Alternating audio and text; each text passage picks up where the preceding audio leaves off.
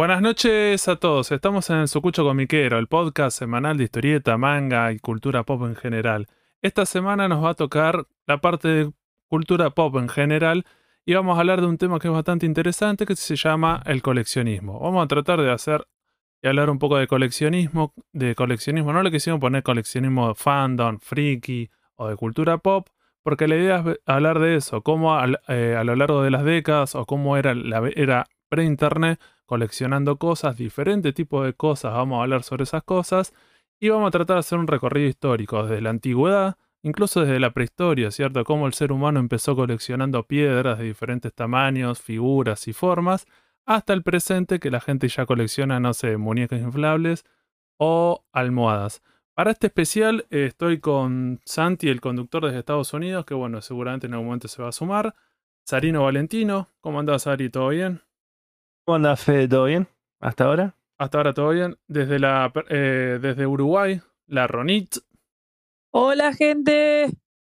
Y tenemos un invitado especial que ya ha participado en otras oportunidades y tenemos un tiempo para, para escucharlo y hablar eh, con él. Miguel Columnati. ¿Todo bien, Miguel? Hola, Fede. Hola, chicos. ¿Qué tal? Así que una vez que hicimos esta presentación, arrancaremos con esto, ¿sí? Eh, ¿Cómo empezamos, gente? ¿Cuál sería la primera eje de, para hablar sobre este coleccionismo? No sé, Sarino, eh, si querés arrancar vos. Sí, yo quería dar una diferencia principal antes, porque esto es como una tesis para mí, tesis universitaria, ¿viste? Cuando, empezás a redactar y haces todo un, un, complejo de teorías. No, en realidad yo me enfoqué mucho en, en vivencias, ¿no? Y a su vez también, eh, no, en un coleccionismo de la prehistoria, no soy hijo de puta, fe. No, ah, pero me enfoqué mucho en lo que fue no, no. No, fue mucho lo, más que nada los 80, 90, que ya voy a explicar porque, porque en realidad creo que es algo generacional, pero bueno. Eh, para arrancar este especial, creo que. No, no, no voy a dar una definición de coleccionismo, obviamente, porque todo el mundo. Eh, cada uno lo define. Ya, cada uno lo define. ¿Eh? Sí, no, pero aparte, Miguel, todo lo que estamos acá coincidimos en un 100%, creo que todos somos coleccionistas. Y todos sabemos lo que es. Y por eso dije como esto es eh, un 100% vivencias personales. Em, y bueno, como dije, también coincidimos todos en este gusto eh, en común, particularmente en el podcast. Em, y lo que voy a explicar acá son como simples definiciones mías es, eh, a raíz de todo este tiempo que estoy inmerso en años y años de coleccionar mis cosas y décadas metido en el ambiente, en este ambiente de la cultura pop y el fandom, de diferentes ramas, ¿no? Eh, por eso mismo voy a empezar marcando las dos diferencias que dije. Hay una tercera también, pero bueno, hay dos definiciones que quiero dar. Esto es posta que es como una tesis, boludo. Eh, voy a arrancar con la primera definición. ¿Eh? ¿Estás transpirando? ¿Estás nervioso? No, no, no, vos sabés, es como un oral. nada, pero en el buen sentido. He rendido ya. ¿Por qué? Siempre es en un buen sentido, ¿cierto? Siempre un oral nunca está de... Bueno, yo creo que hay, hay tres tipos de, bueno, de, definiciones El, primero, que creo que acá la mayoría estamos en la misma, ¿no? Que es el coleccionismo contemporáneo de la época. Eh, ¿A qué me refiero con esto? Eh, gustos personales sobre algún objeto físico que nos hace feliz y que disfrutamos. Eh, así sea un cómic, un disco, y que al pasar los años y décadas y décadas, re viejo era, se vuelven un objeto, digamos, de colección. Creo que acá la mayoría eh, sabe, somos todos para acá. La mayoría sabe a lo que me refiero.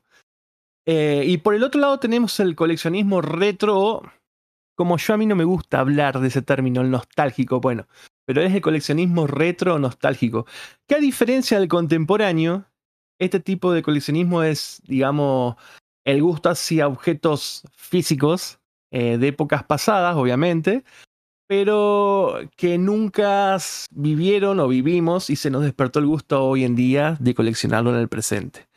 Eh, esto ya lo voy a enfocar más adelante y algo que hablamos constantemente y algo que yo siempre digo de la pose. Bueno, no, sé si decirlo pose, pero bueno, es algo que, creo que siempre estuvo. Fíjate la gente que tenía plata cuando coleccionaba, por ejemplo, autos antes. Esa gente no había vivido el haber tenido ese auto eh, o haber manejado ese auto y se los compraban y era como tratar de, no sé, una cuestión como media nostálgica y no la viviste. Me parece que siempre estuvo eso. Eh, me parece que es verdad que hoy en día con la cultura pop se convirtió en algo que vos decís, bueno, ya tiene un par de, décadas, entonces hay gente que consume eso, más que nada como una cuestión como que es algo viejo, porque tiene cierto, cierto valor o cierto prestigio. En su momento no lo tenía, porque muchas de estas cosas en su momento cuando se vendían no estaba pensado como para ser coleccionable, sino que era un objeto para hacer y después con, el, con las décadas terminó teniendo ese lugar. Entonces esta nueva generación, esta le agarran estos objetos eh, cuando ya tienen ese valor de colección, cuando en realidad en su momento no lo tuvieron, o vos te acordás y lo viviste y vos decís, bueno, en realidad estás coleccionando cosas que no son ni siquiera contemporáneas, o cuando salían esas cosas en su momento no eran así. Vos ves colecciones de gente que tiene un montón de cosas viejas, pues sí, che, pero yo me acuerdo cuando salían esas cosas y no era tan así. Y es como todo algo como medio mezclado, ¿viste? Como que no tiene sentido, le falta, le falta ese alma, me parece. Pero chicos, el coleccionismo lo está haciendo el, el, el propio público. Y el propio público hasta le está metiendo el precio del coleccionismo, en ese sentido. Porque ustedes tienen que entender algo. Eh, vos cuando ibas a comprar el juguete o la figura era para jugar y para que se haya hecha mierda, no para guardarla en el, en el, ¿cómo carajo se dice? En el celofán que era el chamán en el vidrio y, todo eso. Eh, yo creo que la nostalgia eh, hizo que el coleccionismo sea todavía más caro porque las ponen a precios que quieren, eh, hacen lo que quieren, no sé, o se ponen como cosas de cultos y yo tengo, tengo cosas de los 70, 80, entonces yo colecciono eso.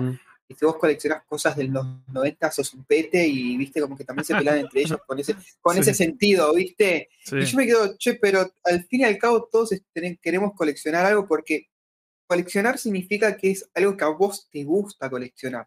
No solamente tienen que ser figuras y mangas libres, hay gente que, que, colecciona, no sé, vidrio, que colecciona vasos, Servilletas, Eu. Sí, pero. Servilletas, estampilla, la gente que yo lo que, Claro, yo lo que, lo que iba a decir, eh, que. Eh, eso, bueno, eso lo voy a tocar más adelante, ¿no? El tema del generacional, porque como yo bueno, lo, lo, digo ahora, pero en realidad. Podemos decir yo creo que nosotros, que nosotros somos como la última, eh, lo, lo, digamos, no sé si por el momento, en este presente somos la generación, los, los que nacimos en 80 o 90, somos la última generación a la que eh, la mayoría hoy en día quiere coleccionar, que son los 80 y los 90. Y incluso yo me, acuerdo que cuando era chiquito había mucho más coleccionismo de cosas más vintage, que eran, por ejemplo, lo de la gente que venía de los 60 a los 70 y que en los 80 y los 90 le parecía retro, qué sé yo, coleccionar estampillas, coleccionar latitas de cerveza o de gaseosas, paquetes de cigarrillos, juguetes antiguos. Eso hoy en día casi ni se ve, ¿me entendés? O sea, yo no digo que no exista, pero por ejemplo, ya casi ni se ve que alguien coleccione estampillas. Es muy raro. Eh, hoy en día está todo enfocado a la cultura de los 80, 90. Sí, Miguel, perdón. Pero sigue habiendo esos tipos de coleccionismo. Lo que pasa es que son más, no sé si está bien, pero son más de nicho. Eh, coleccionismo siempre va a haber de, de, todas cosas. Todo lo que sea material puede haber coleccionismo. Yo sé que hay eh, coleccionismo de filatelia, lo que es estampillas, monedas, billetes, eso sigue habiendo. No se ha perdido. Lo que pasa es que uno por ahí está en otro ámbito, en otro sector, y se centra más en lo que un, en sus gustos, y por ahí no tiene el conocimiento, pero para mí todo eso de otros coleccionismos se mantiene. Y una cosita, Sarino, perdón, una cosita, el término nostálgico me parece que está bien puesto, porque yo, por ejemplo, colecciono cosas que tuve por nostalgia, que tuve de chico, lo dejé de tener y después con pasando el tiempo y uno tiene su ingreso, lo vuelve a comprar, lo vuelve a conseguir. eso, es lo mismo que había dicho Fede hoy antes. Esa fue la tercer, el tercer tipo clase de coleccionista, eh, que es el coleccionismo de cosas retro vividas, pero que nunca pudimos tener. Ah, yo me catalogo, pero mil ahí, porque también lo mismo que vos, Miguel, con el tema de los tazos, viste que vos no coleccionás todos los tazos, lo que estuvimos hablando, ¿no? Vos querías cierta colección puntual de tazos. O de que uno tuvo de chico y, se deshizo y ahora lo quiere recuperar, o que no tuvo de chico y que siempre lo deseó y ahora lo puede tener, que me ha pasado. Sí, que ahora tenemos una dependencia económica al laburo, y bueno, son cosas que se, facilita. ahora con el laburo puedo comprar lo que yo quiero. Antes de chico no podías comprar lo que vos querías. Tus viejos te decían, no, es una cosa, es otra cosa, y más adelante o para tu cumpleaños. Yo ahora con la plata nosotros podemos hacer lo que queramos en ese sentido aunque diga no, pero el precio está caro, bueno, yo, me lo compro. El otro día me compré un libro de hecho Luca y no me importó. ¿Sobre qué?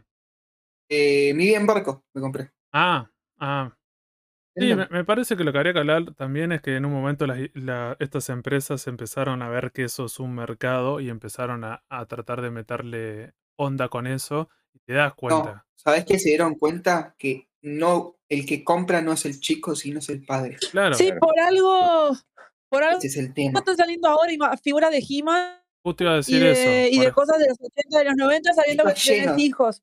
Claro. ahora que estoy en Estados Unidos está lleno de todo eso. Volvieron las tortugas ninja. Claro, voy a mandar una foto. incluso vuelven eso, vuelven esas colecciones que vos decís, bueno, la primer línea de He-Man, de las tortugas ninja, de Star Wars, y vos decís, no son los muñecos nuevos en estas características que los son Playmates. Son los primeros. Y vos decís, ¿por qué? Porque te, vos decís, ¿a quién solamente se la puedes eh, comprar? Se la va a comprar solamente esa gente que la vivió en los 80, fines de los 70 a un pibito no le va a vender un hit de la primera generación ah. porque eran rechotes. Ah, a mí me pasa, a mí me pasa con eso que lo veo, que Miguel también debe saber porque estábamos en el grupo Fría Ciruja, que estamos en, el grupo más grande acá en Argentina de coleccionismo. Un saludo a los muchachos. Exactamente, a la gente que organiza eso, ese tipo de eventos de la Feria Ciruja. Bueno, eh, ahí veo siempre que se me cae la baba, pero bueno, eso es más que nada presencial para comprar. Pero yo parece me complica porque soy del interior. Pero veo que venden, por ejemplo, algo que yo nunca pude tener. Eh, no, sí, miento, lo tuve, pero bueno, lo perdí.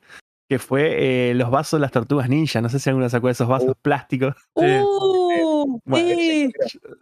Creo que son de Pepsi. Yo tenía los vasos de Sí, los de Pepsi, sí, yo tenía. Y otro que quiero conseguir son los de vidrio de Thundercat. Yo tenía el de Munra y mi hermano el de Leono. O el de. Sí, o Pantro, creo que el de Pantro. Y yo los quiero, man. Yo quiero esos vasos de vidrio. Sí, no importa, a mí yo los pago, me chupa tu Pero podríamos hablar, podríamos hablar de esos vasos, como por ejemplo, yo tenía un par de esos de Thundercat y en ese momento no eran coleccionables y era como diciendo, bueno, llegaba el momento de la comida, tomabas en uno de esos vasos y ya está. Después en un momento se rompían o lo que sean y no estaban en una repita, eran para consumir. Entonces también es muy loco eso. Ahí claramente entran en la categoría de cosas que vos cuando sos adulto querés con ese ítem lo querés hacer coleccionable cuando en realidad no, no lo era. Era un vaso ploteado para tomar agua o jugo o prepararte un fernet, nada más que para eso. O como es que es que muchas marcas aprovecharon eso y es lo que pasa acá, acá en Uruguay hay muchas ferias como la ciruja, incluso acabo de venir de, esa de la feria de esas, que te venden todas esas cosas de la nostalgia y te las venden a, puede ser desde dos mangos hasta robarte. Y sí. Pero sí, es muy común. Y las empresas ven esto también cuando, por ejemplo, te lanzan algo con el término serie limitada, edición limitada o edición coleccionista también. Sí, pero aparte, esto es un arma doble filo, ¿eh? Porque yo, por ejemplo, eh, cuando empezás a comprar, esto es algo que se nos presenta siempre en la vida diaria del coleccionista o el que por ahí coleccionamos ciertas cosas, ¿no? Por ejemplo, mira el más claro ejemplo, el de los vasos de las tortugas ninja. Vos llegás a esos vasos de las tortugas ninja y por X motivo hay otra persona que te dice, no sé, o esa persona, ¿no? La que le compras dice, che, tengo estos otros vasos. Y vos ves los de Pepsi e Indiana Jones. Y decís, uy, pero ¿y cuánto? Y te tiene un precio. Y vos sabés que los viviste también, pero no los tuviste. Te acordás de las publicidades de todo. Y ahí está el problemático de la obsesión o coleccionar algo por amor, ¿no? Digamos, por, por, amor propio el producto. Eh, o, o ya acaparás todo. Eso es algo que siempre se presenta. Y nos pasa comúnmente con el tema de los, de los mangas. Que vos coleccionás, por ejemplo, yo me gusta coleccionar mangas de los 90, pero hay una que otro desliz que por el autor, que mm. por una secuela y coleccionás otros mangas. Y eso te llevan a otros y otros. Y es una cadena. Y ahí donde. Sí, no, pero aparte, amiga, ahí está el problema que hablábamos otro día del tema de la obsesión. que es algo muy común hoy en día. Y va en el autocontrol de cada uno, también en el criterio que cada uno tenga para coleccionar. Y pero encima se presentan todo. Eh, a, mí, a mí se presentan todo lo que colecciono. Que son, bueno, ya después voy a, voy a tirar un par de, de, de, lo principal, pero bueno, eh, a mí me pasa con mucho con el tema de los CDs o el tema de los discos. Ah, yo colecciono mucho el formato el CD. CD-ROOM, así mira, cualquiera. El compact oh. disc. El disco compacto, como decían los 90. A mí me encanta. Yo no, no soy del vinilo. Me gusta mucho el disco compacto. Y siempre encontrás un, disco y te lleva a otro disco y esa banda eh, averiguás y lleva a otra banda y, y eso una bola que no sé si decir que se vuelve una, una obsesión, pero eh, a mí me gusta ese tipo de coleccionismo, pero eh, siento que no tiene límite. Y ahí es donde se vuelve el problema. Cuando ya no hay un límite y lo conseguís y lo conseguimos. No sé si a ustedes les pasará. Ah, droga, ya salí. Bueno, ¿querés decir eso? Eh, sí. y del que sabe que yo limo, limo. O sea, no, no me la hago careta, pero yo si tengo que comprar. en la habitación para, para dormir? Está todo bien. ¿Sabés qué es lo más triste, amiga? Que no sé si a usted todavía llega a pasar, pero siempre, siempre encontrás un lugar. Siempre haces un lugar. Siempre encontrás un lugar. Es un, un recoveco ahí perdido, siempre. Acá hay alguien en el podcast que no quiere decir su nombre que dice, no colecciona cassette, un vendido. Tengo cassette. Sí, sí, colecciono cassette también. También coleccionas cassette. Pero mi... Sí, sí, cassette, cintas de... Tengo, sí, ya me compré, me compré aparatos especiales para escuchar cassette. Es más, cuido las caseteras. Justo te iba a decir eso, porque digamos que el, el, cassette se podría hablar de eso, que es justo un ítem que vos si es raro, vos si lo podés coleccionar, si no lo usás nunca, también se deteriora. Pero si lo usás muy seguido, también se deteriora. Entonces, ¿cómo hace ¿En serio? Si no lo usás, se deteriora. Sí, Claro, como la VHS. Los VHS. Pero acá hay algo que voy a diferenciar con lo que dijiste, Fede. Si agarra la humedad que no es el problema. Y, esas cuestiones, o sea, es como si vos lo tenés archivado o guardado en un lugar y lo eh. agarrás cinco años después, tal vez, no sé, o le agarró la humedad o el sol o alguna cosa y se te cagó. Bueno, lo está... Lo... sabía eso, eh. Lo veo más extinguible al CD, al compact disc, que al la cinta. Pero ah, bueno, eso ya es otro, no, el sí también, otro tema de ciencia, ¿no? El, sí también está como rejugado todo lo que tiene con eso. O sea, cualquier cosa que vos, lo tengas guardado y, esas cosas que están pensadas para ser reproducidas, si vos no las consumís en un tiempo, vos lo, lo tenés guardado. Entonces no sabés qué le está pasando. Entonces tal vez llegás tres años después a verlo y ya es tarde, porque ya empezó. En cambio, si lo estarías consumiendo, no sé, seguido, podés ver empiezas a, tener alguno de estos problemas y lo puedes salvar a tiempo. Bueno, hay discos, hay discos míos que le agarró el famoso hongo, que es como un nervio ¿Podés, eh, decir, hongo. ¿Podés decir cartista o lo, quién le agarró hongos? no, tengo los primeros discos. Las primeras ediciones de Nirvana, que son de las primeras que compré. La, le eh, agarró hongos en la cabecita. Sí, no, no juegan así con mi amigo Cobain, con mi ídolo. Eh, y después de otras bandas, sí, pero más que nada los, los CD viejos, los que compré en los 90 y principio del 2000, sí. Ahora los nuevos no, o sea, los nuevos, eh, igual son CD cagados a palo, que yo los llevaba eh, sin cajitas, sin nada, los metía en un porta CD, los llevaba al laburo a las 5 de la mañana escuchando esas bandas y eso. y bueno, es como que llega un punto que se deteriora. lo mismo con el cassette. Y ahora, lo que vos dijiste, Fede, hoy, del tema de que si no lo usás se deteriora, a mí lo que, yo lo que más me preocupa es la reproducción. En el caso mío es las caseteras. Lo mismo pasa con las videoreproductoras de VHS. Escasean más las reproductoras que los cassettes en sí. Y es donde más cuidado hay que tener el tema. Yo tengo tres eh, reproductoras VHS, una prestada. Las otras dos, tengo como 8 o 10 en total. Todas rotas, las hice poronga todas. Y me quedaron dos y las tengo, las cuido como oro, pero en realidad se te terminan. Yo que digitalizo mucho, eh, tengo mis videos donde unas, las que están rotas, las uso para retroceder, rebobinar, no uso las buenas y bueno, y así. Pero escasean, porque ya no se fabrican. En cambio, qué sé yo, los discos siguen saliendo, es más fácil de conseguir el material como el, físico del, disco o el cassette que las reproductoras en sí. Y los técnicos, gente, para que te arregle eso también, fíjate que hay una cuestión generacional. pues si, o sea, imagínate que tal vez una persona que labure para, para ese tipo de televisor y todas esas cuestiones, vos decís tal vez 20 y pico años, 40 años, uh. casi como que no la vivió, y vos decís, ¿cuántas videocaseteras le tiene que le van a llegar como para que le arreglen? Ninguna. Entonces, vos, si quiera o no, se va perdiendo eso y después, bueno, es verdad, o aprendés a arreglarlo. Es todo analógico, es todo analógico y se vuelve bastante tedioso a la hora de, de poderte arreglar. Igual, gracias a la internet y gracias a todo lo, hoy en día las redes, todo eso, eh, a la conexión, hay muchos pibes que eh, meten tutoriales, no solamente de la, de la videos, ¿no? Sino que también incluso de consolas, como chipear y truchear consolas como la Dreamcast, la Sega Saturn, cosas que en esa época ni íbamos, ni, íbamos a saber cómo hacerlo hoy con un pendrive. Metes una, en el USB de la Play 2 y truchas todo. Eh, es impresionante la cantidad de. Yo por suerte tengo un amigo de confianza que tiene mi edad y que también empezó mañana, a mañoso a abrir y a meter mano en cosas y es el que me arregla todas las cosas, pero sí, cada vez es muchísimo más difícil encontrar gente que te repare cosas y no solo eso, tenés que encontrar cosas de calidad para que no se te deteriore lo que vos tenés. Eso es lo que pasa también en el tema, en el ambiente gamer. Eh, por ejemplo, vos juegos encontrás montones, apuñados, pero juegos, pero abajo de las piedras. Levantó una piedra y sale un, cassette. Ahora el problema son las consolas. Ese es el problema. Porque las consolas ya no se fabrican. Ya, por los cassettes, todo todavía en el mercado trucho. Siguen con las nuevas plaquetas y todas esas mierdas nuevas, pero bueno, sí, sigue. Pero el problema son las consolas, loco. Ya como que están bastantes eh, extintas. no sé si alguno acá colecciona juegos, pero bueno. que, sean reproducibles los juegos. Ponerle consola se puede encontrar, pero una consola bien es muy difícil.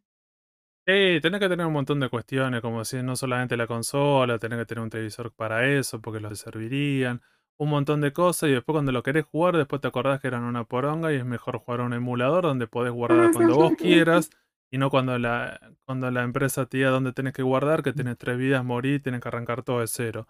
Cuando ya son baratos, no tenés tiempo. es más fe, es más fe. Eh, ahora no tenés límite de tiempo. Antes el transformador se calentaba un poquito, listo, terminamos acá, hasta acá llegamos a jugar.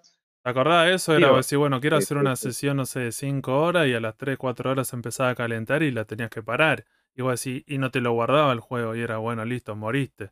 ¿Qué haces ahora? En cambio, ahora con un emulador, pues si lo guardo cuando yo quiero y listo. Entonces, sí, igual cambia un montón, me parece. A mí me ha pasado jugar un par de juegos en emuladores que había, los había tenido en la Sega. Y te cambia la experiencia de juego, porque me acuerdo que, que jugaba el Zombies 8 My, My Neighbors. Sí, que es excelente, ¿cierto? Los zombies que se comieron a mis vecinos. Y lo que tenía ese juego es que así como lo guardás donde vos querés, entonces era como que guardás la partida y después agarrás y como que probás a suicidarte en cualquier cosa, total no importaba porque volvías ahí. Pues, y cuando vos jugabas a esos juegos, ahí otra idea, era como siendo, como que era un poco más, un poco más de adrenalina, porque era me juego, muero y ya pierdo todo. En cambio ahora, viste, como que te saca ese peso, entonces me parece que la experiencia es diferente. Entonces, volviéndolo al tema del coleccionismo y eso, querés, estás viviendo una experiencia distinta. No es la, experiencia original que vos para mí era peor. Bueno, era, es otra experiencia. A mí en mi caso, lo que me pasó con, Yo colecciono también juegos viejos, ¿no? Que también los viví en muchas consolas que no... Yo en mi vida tuve Family Sega solamente, no pude tener otra cosa. Pero hoy en día tengo prácticamente casi todas las consolas eh, físicas y tengo muchos juegos de cada una. O sea, lo que más tengo es Sega Family que tengo, pero tracalada, para ser dulce de lo que quieras. Pero, como decía Fede, yo tengo una, no es por caletearla, tengo la Raspberry, que el aparatito, bueno, el que sabe, bueno, es como un emulador, pero portátil. Y es, vos lo tenés enchufado, solamente enchufás el transformadorcito y ya está, jugás. Grabás cuando se te cante el orte y tenés 8000 juegos metidos en un cuadradito que es el tamaño de un atado de cigarrillo. Y ahí, a que vos quieras sacar un Family donde lo tengas guardado, o un SEA, o la consola que sea, de aquí hasta que lo enchufás en la tele, de acá hasta que buscas el juego. En el caso del Family, o sea, tenés que soplar la ranura, ver que encaje bien. Ya se te van las ganas de jugar, vieja. Se te van las ganas. Y hablar de que. la vela? No, no, soplar No, sí, sí, sí. Lo dijo, está bien. acá, acá apoyamos a la diversidad y cada uno con su vida y con. Ah, soplo, la, ranura del Family. Tarino, ¿y eso, ¿y eso que te pasa, eso último que contaste con las consolas? ¿No te lleva a plantearte, a preguntarte ¿por qué sigo coleccionando esto? Eh, sí, justamente lo que iba a decir que yo, yo corté el coleccionismo de juegos. es más, hasta el, el, grupo de WhatsApp de los chicos acá le decía, tengo unas ganas de vender a la mierda todas las consolas porque es como que, qué sé yo, no, digo que se fue el, amor hacia el... Pero es como que no las disfruto. Entonces ahí está el tema de la obsesión o el amor, o sea, qué sé yo. A mí hay ciertas consolas que sí quiero tener que son las que viví. Family Sega full. Pero después como que el resto... Tengo una Nintendo Wii en caja, ¿para qué la tengo si ni la uso? ¿Me entendés? Completita. ¿Tenés Game Boy y juegos de Pokémon? Tengo, sí, tengo el Game Boy ladrillo, tengo el Color, tengo el otro, tuve un Pocket que lo hice mierda. ¿El, Advance? ¿El Advance? pero el Advance el SP, el que es la cajita cuadrada que la Bliss. No, no el. La que tiene retroiluminación. Eh, Atame en el testamento, Sarino, eso. Atámelo, para que me llegue de alguna manera. Ponete en piola. Mira, yo te, yo te lo regalo, boludo. Si está en el no, Raspberry. no tengo drama, Yo morí en el intento cuando quise empezar la colección de videojuegos retro. Tengo un poquito nomás. No, pero aparte, aparte, Miguel, vos sabés bien que ya la vamos a tocar más adelante el tema de, de cómo juegan la gente con el romanticismo de estas cosas para inflar y explotar los precios. Porque esa es la viveza criolla de este país. Creo que Latinoamérica es la viveza digamos, del, coleccionismo. En general, no, en general. Fíjate, en, general, eh, Estados Unidos hacen lo mismo, en Japón hacen lo mismo. ¿Dicen que las potencias pasa lo mismo? Sí, en Estados Unidos está como re, o sea, en Estados Unidos hay un mercado gigante que tiene que ver con eso, con el tema de cosas viejas y vender precios. Fíjate con el tema de los cómics, que cada tanto salen, cuánto sale el primer número de tal revista. Pues, cuando, salieron las, esas revistas... Que solo venden coleccionismo. Hay tipo Mismo los discos. A comprar cosas de coleccionista. Mismo los discos. Los discos que ahora está esta moda de vuelta, de traerlos de vuelta. Eh, de vuelta dos veces en un año. Claro. Mismo esta moda que se instaló, viste, para cobrarte y arrancar el plata con eso también. Sí, que en un momento habían muerto. Imagínate lo de los vinilos fue una locura, porque cuando sí y eso que lo reemplazaron, ¿te acordás que ese momento de transición, los vinilos era como iba a cualquier lugar y te los casi te los regalaban? En un momento hubo un margen que ese, ese artículo no tuvo, no tenía valor. Era como había sido reemplazado con algo superior supuestamente en ese momento. y, y, después vos imagínate, si vos te hubieses guardado todo eso, hubieses comprado todo eso con una, una cuestión especulativa, mira lo que salen ahora esos vinilos. Pero también es Está mucho más caro. Sí. Bueno, vos sabés que hay también, eh, hay en, dentro de este concepto hay como una pelea eh, entre los viejos, los PAMI, por así decirlo, de ciertos ambientes o sector del coleccionismo, los ramas, y, y lo que son los pibitos, o sea, la, gente que es más nueva en esto, ¿no? Por ejemplo, el más claro ejemplo es el, en el... Huerto. Eh, sí, pero más claro, eh, el más claro ejemplo es en el disco. Por ejemplo, otro día había una discusión en un grupo donde un pibe vendía, no sé, la edición 20 aniversario del Bleach de Nirvana que el disco es todo blanquito, no sé, ponele a 20 dólares, 25, 100 dólares, ponele, ¿no? 100 dólares. Y salta un flaco y dice, yo prefiero esa versión en, la, original del 89 vinilo porque se escucha mejor y todos estos discos nuevos de vinilos que vienen editados en otra forma, en otros hercios. Eh, y aparte dijo algo muy... que a mí me llamó la atención. ¿Vieron que ahora los discos parecen como que si fueran de plástico? No de vinilo, sino de plástico y de color verdes, azules, rosados. La tienen que hacer más, negros. Como el del cuarteto de no que tengo que es verde. Sí, después por la tecnología. Hoy en día la tecnología permite hacer eso y como se transforma en un artículo coleccionable, le tenés que poner un poco más de gana para que no sean todos negros. El pibe este decía que, y yo no sé si darle la razón o no, pero el pibe decía que se escuchaban feo a comparación de los originales del ochenta y pico. No, eso es mentira. No sé, yo no colecciono vinilo se escuchaba mejor el nuevo al viejo. No, no, el viejo al nuevo. El viejo se escucha mejor porque. Es que sí, eso es la verdad, pero eso es verdad. Eso siempre es así, ¿eh? Y el vago le metió la, el pibe le metió la excusa. El pibe le metía la excusa de que en realidad lo, que cambiaba el, sonido era la el estampado color del vinilo. No. Eh, para mí no. no, yo, no, eso no. Eso sí te lo puedo explicar porque tengo gente conocida en el rubro eso es depende de dónde agarran los máster, porque si vos agarrás los máster originales y reeditas en 180 gramos, se va a escuchar exactamente igual. El problema mm. es de dónde sacás el máster. Eso ya es problema de la disquera. Lo que sí te puedo decir, porque me pasó, que los discos actuales, los vinilos actuales son una mierda, son muy frágiles. ¿Por qué lo digo? Porque hubo uno que se me hizo una pequeña raya de mierda y ya me empieza a saltar. Igual es minúsculo, pero me pasó. Igual, Ronnie, también influye mucho la bandeja también. Yo no colecciono vinilos, tengo una bandeja, tengo un solo, dos vinilos tengo. ¿Puedes saber eh, cuáles? Sí, tengo uno que me trajo mi mejor amigo de Japón, que es un 7 pulgadas, que es el opening ending de Bob embotellado. Hakushan Daima, una serie de Tatsunoko de los 60, 70, bueno, no importa. Eh, creo que es el que decía Nico en el especial de Viajando a Japón, que creo que es el único dos o tres que hay en el ah. mundo, ya no quedan. Y después tengo el de Marce, Marce y los Gomas, que es la banda sonido de, de Video Match. De Video Match. ¡No! Sí, que me lo regalaron. Bueno, está nuevo el vinilo, está nuevito, nuevito, pero de los 80, 89, 90 creo que. Eh, así que lo tengo ahí. Eh, Una reliquia. Creo ni lo. Sí, qué sé yo, hay más reliquia, porque en realidad bien pedo me puedo escuchar.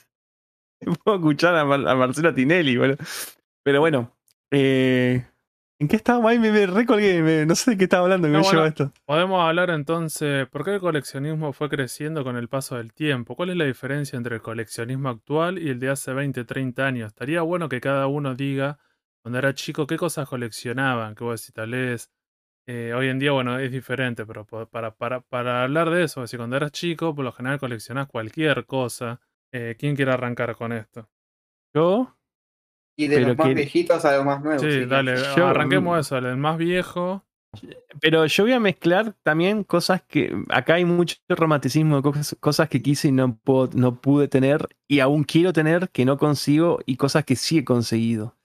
Eh, yo desde chico, mi obsesión siempre fue el, manga. O sea, no, no, no sé si decir de los 5 o 6 años. En realidad, yo desde chico no sabía lo que era un manga, ¿no? Pero leía, leía cómics y todo eso. Mi primer cómics las Patrucitas, obviamente, y las Tortugas Ninja, un cómic que lo tengo hasta el día de hoy. Algo que yo no me puedo desprender, no lo colecciono, pero no me puedo desprender porque es parte de mi vida. Lo mismo que con los álbumes.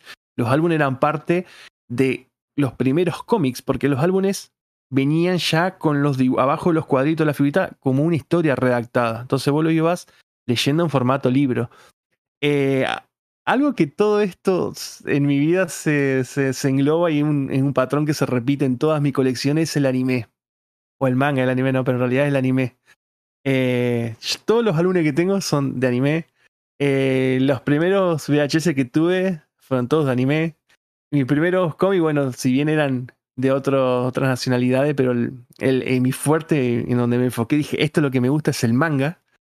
Eh, y siempre se englobó en ese modo lo, mismo que los juguetes. Yo tuve juguetes de toda clase, ¿no? Pero hoy en día si tengo que, guardarme, o sea, coleccionar juguetes que los tengo, son los, de anime. O sea, tengo todos los de Dragon Ball truchos del que se compraron los todos por dos pesos en los finos 90.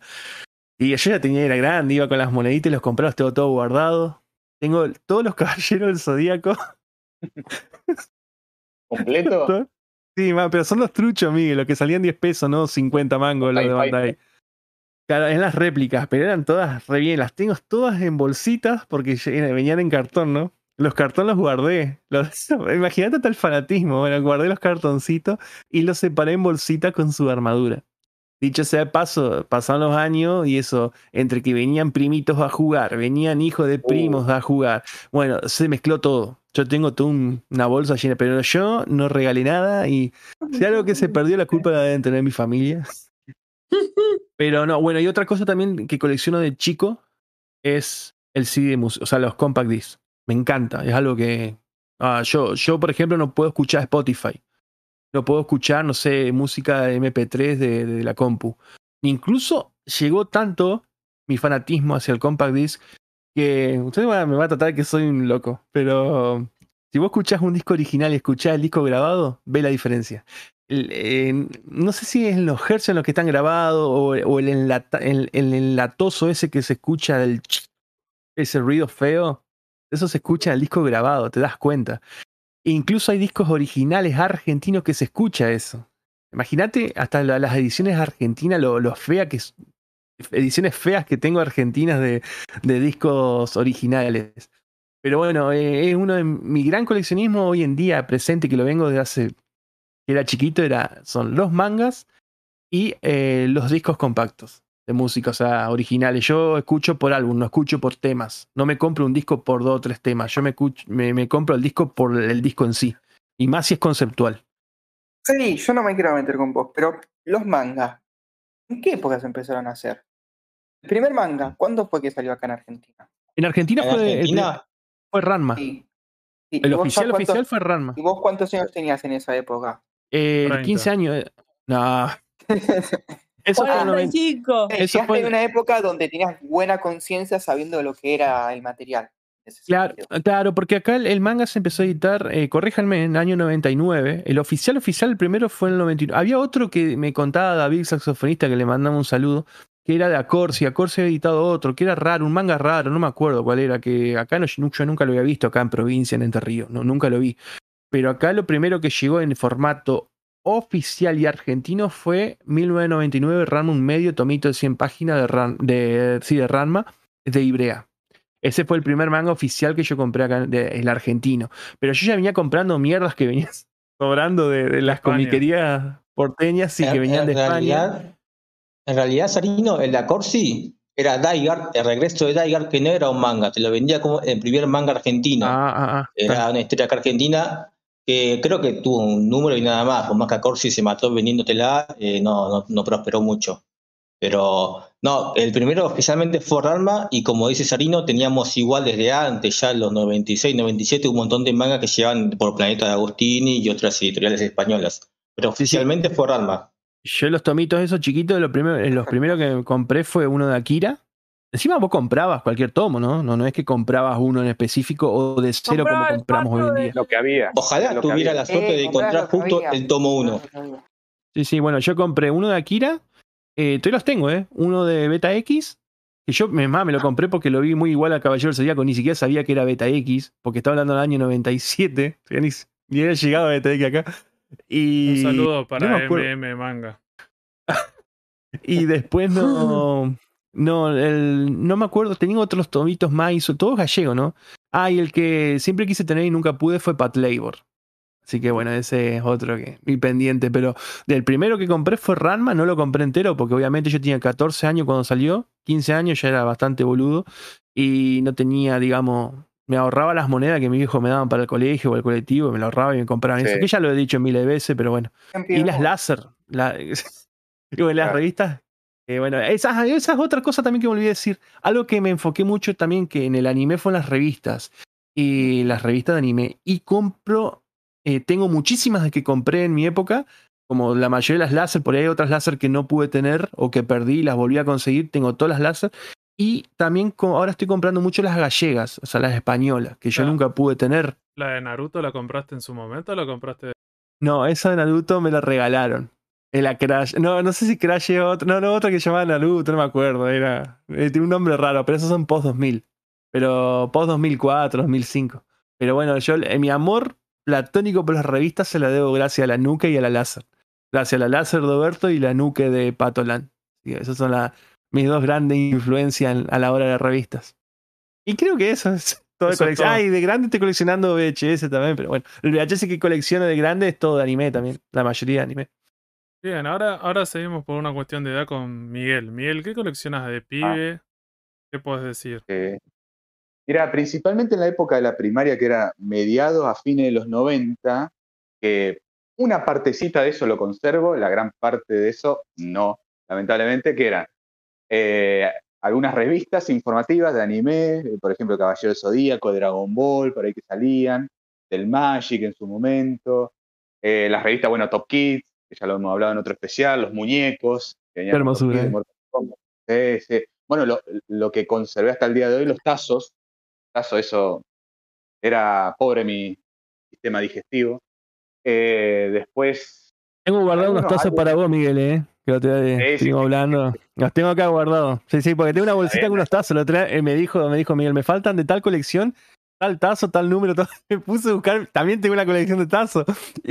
Y, da la cantidad que los tengo. Y como yo son cosas que tenía por amor propio, no es algo que colecciono puntualmente, dije, bueno, Miguel, estos tazos van para vos. Así que después te los voy a mandar, Miguel. Muy agradecido, muy agradecido.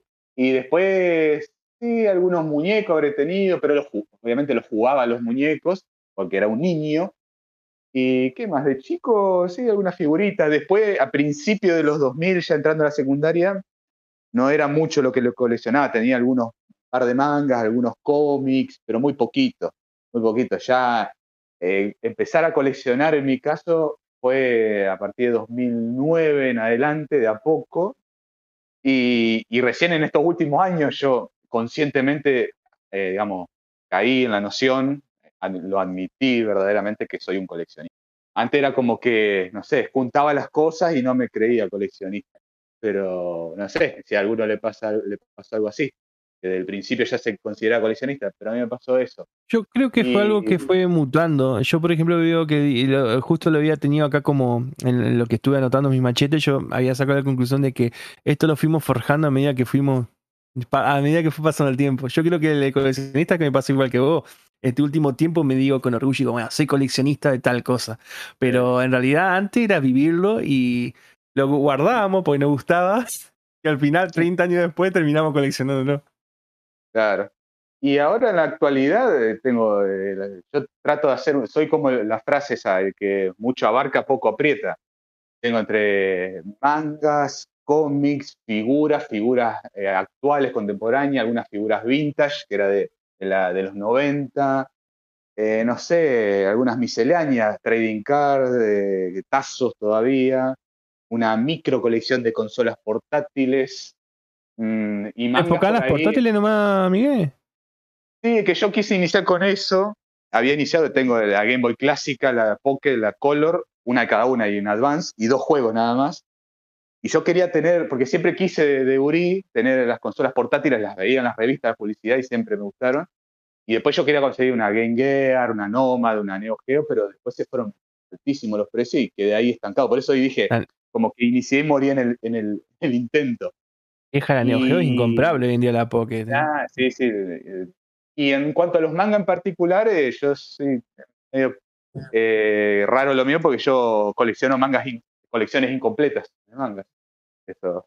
Pero bueno, y soy mucho de los tomos unitarios, de pocos tomos, colecciones.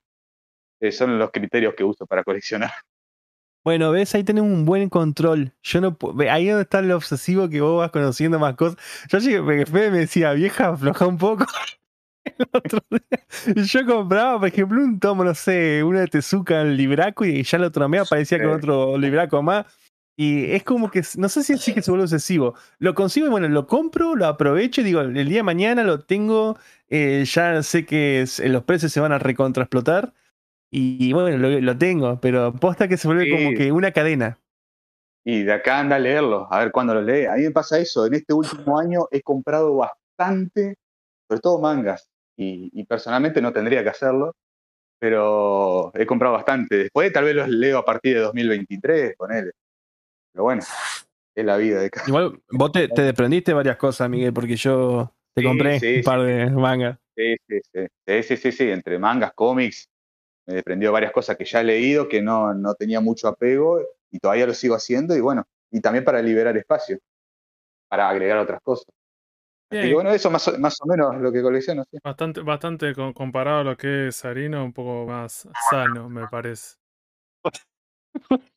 Bien, ¿quién y está todo comprimido en tres bibliotecas también, eso. no tengo el desorden de Sarino. ¿Quién seguiría ahora entonces? Creo que cronológicamente vas vos, Fede. Sí, la, estás esquivando Fede de hoy. Para mí Fede tenía que ser primero. No, yo soy más joven que Sarina. Fede lo que colecciona Fede son puros híbridos. Ya van a saber por qué. No, no, yo siempre tengo que pensar que coleccionaba cuando era chico. Era con mi hermano, compartíamos cosas que comprábamos, no sé, latitas de gaseosa y de cerveza. Pero no era una cuestión de decir, porque salían ediciones limitadas o lo que sea y los puse todo en una pared. Después tenía una tabla de madera y le puse un montón de clavos y coleccioné con mi hermano un montón de llaveros. Pero vos si en ese momento esos ítems no era coleccionable, era decir llaveros de diferentes motivos. Eh, incluso después me acuerdo que eran atados cigarrillos, porque sin, fumar, tenía toda una caja llena de atados cigarrillos que me vieja me re desconfiaba, imagínate que era chico. Así, ¿por qué carajo tenía una caja llena yo de atados vacíos? Y después también incluso las cajitas chiquitas de fósforos. Había como muchas eh, como ediciones Incluso con todo eso terminé en un museo donde, de Puan, el pueblo donde vivía. Hicieron como una, una presentación, una exposición de coleccionismo. Y me acuerdo que con mi hermano fuimos con eso y como que expusimos y ahí vimos un montón de gente y lo que decía Miguel, la mayoría de la gente estaba exponiendo cosas o era tipo de numismática o pines, incluso un, un, chabón me acuerdo que tenía llaves, cosas por el estilo, era como más del... Me acuerdo, imagínate, eso ahora ha sido en los 90 y era todo coleccionismo como más como clásico. Imagínate que si lo harían hoy en día esa exposición, las cosas que llegaría a la gente serían re diferentes, más presentes. En ese momento eran todas cosas de eso, o sea, era como re distinto. En ese, perdón, Fede, en esa época, para, a mí me parece, eso se consideraba coleccionar, ese tipo de productos. Que ni siquiera, o sea, imagínate, o por ejemplo, los llaveros. No era una sola empresa que producía llaveros de una serie en particular y vos comprabas. No, o sea, había 200 empresas haciendo llaveros y vos, vos inventabas esa colección. Y ese era como el chiste. Vos decís, se te ocurría, era como, bueno, tengo un llavero, tengo dos, che, voy a, voy a juntar esto. Me acuerdo, no sé, siempre iba a librerías y ver a una señora que preguntan eh, por diccionarios o por Biblias. Hay gente que colecciona eso. Vos decís, vos a una librería, ¿cierto? A comprar un libro y hay gente que compra, no sé, en cada librería se compra una edición de diccionario como para coleccionar eso. Una vez más, eso no es un ítem coleccionable, no está pensado para eso, pero hay gente que tiene algunos, no sé, algunas obsesiones, no sé, viste, como que le pintó hacer eso y lo hace. Eh, y en el presente, no, más que nada trato de, lo me, me, he enfocado, más que nada, o sea, cuando era más chico también, yo qué sé, tenía videojuegos, tenía la Sega y la Famicom, pero no era, no era coleccionista eso, sino que era, me gustaba jugar a los videojuegos. Y hoy en día, más que nada, es la lectura, o sea, tengo un montón de, de, libros y tengo un montón de, de manga y de, historietas en general, pero no sé si soy coleccionista, o sea, soy coleccionista en el sentido de que los leo y los guardo y solamente si sería solamente lector, lo leería todo en scan. Bueno, es como diciendo, bueno, si tengo plata, gasto en eso. No sé, me acuerdo cuando era chico, tenía un amigo que, no sé, coleccionaba perfumes. Había un montón de cosas. Eh, o como decía Sarino, Sarino el otro día justo me contaba de esto, que él decía que cuando era chico coleccionaba las cartitas perfumadas o las trading cards de Garfield.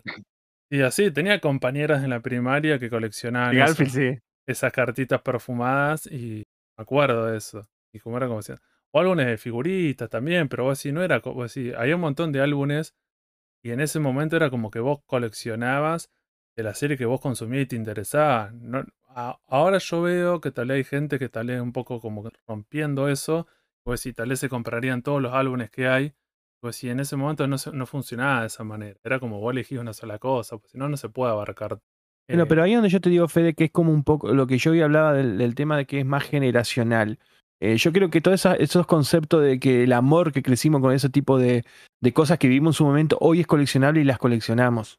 Pero en su época no era coleccionable, era del presente de esa época. Entonces lo disfrutábamos. Es como, por ejemplo, hoy en día, hoy sale un manga nuevo, no sé, no sé, a ver, decimos un nombre, a ver, un Chainsaw.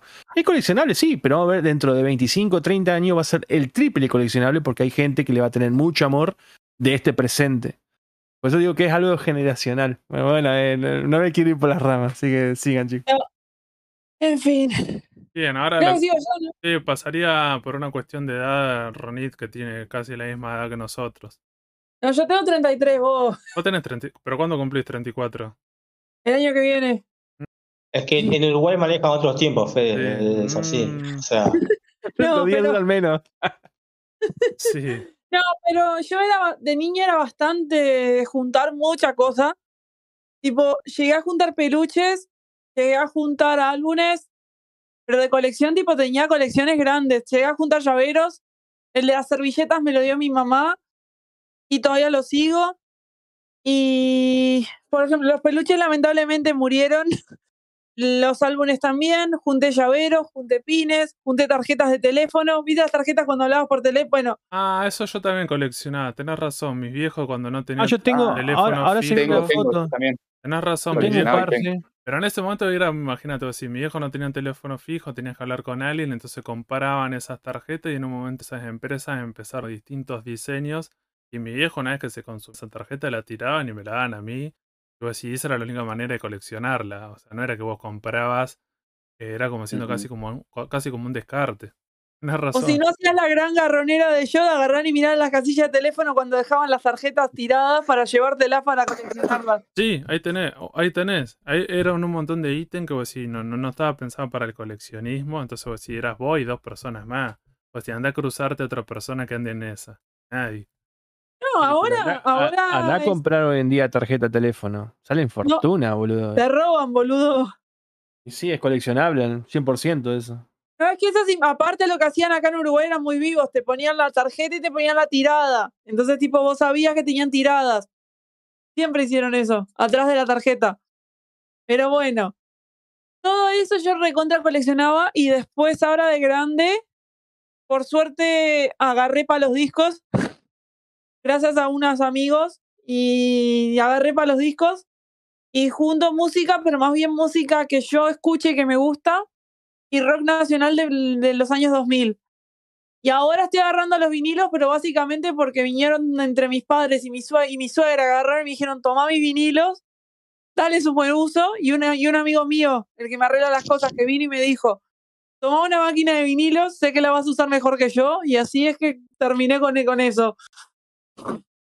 ¿Cómo te encargo el, el, hecho de coleccionar vinilo? Eh? ¿Cómo, cómo, ¿Cómo los compadezco a los coleccionistas de vinilo? Sí, porque creo que se mezclan dos cosas. Se levantan. Se levantan dos cosas, me parece que justo con el coleccionismo vinilo hay un montón de gente como haciendo pose, bastante snob, diciendo, bueno, se escucha mejor y es como medio... En realidad depende de precio. qué disco.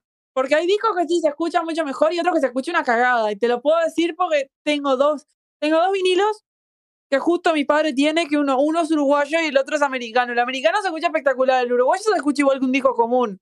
Es medio cagada. Raro. Pero sí pues, pasa eso. Raro, pues encima que el vinilo se inventó en Uruguay y que no tenga tanta buena, tan buena calidad, qué raro. no seas boludo. Lo mejor son los japoneses, después le siguen los alemanes. El Uruguay. Los japoneses lo graban en otra frecuencia, ¿no? ¿Qué? Los japoneses creo que lo graban en otra frecuencia, no lo graban como. No, no, es por la calidad de los materiales y el más tecnología. para los masters. Sí, sí, ah, aparte los CD más que nada. Por eso que vos una copia, o vos te comprás un disco de los Guns N' Roses, por ejemplo, la edición japonesa, y suena mil veces mejor. No me preguntes por qué, pero lo pones y te ah. das cuenta al toque que suena mejor. Ah, quería que ibas a decir, no me preguntes por qué compraría un disco de Guns N' Roses.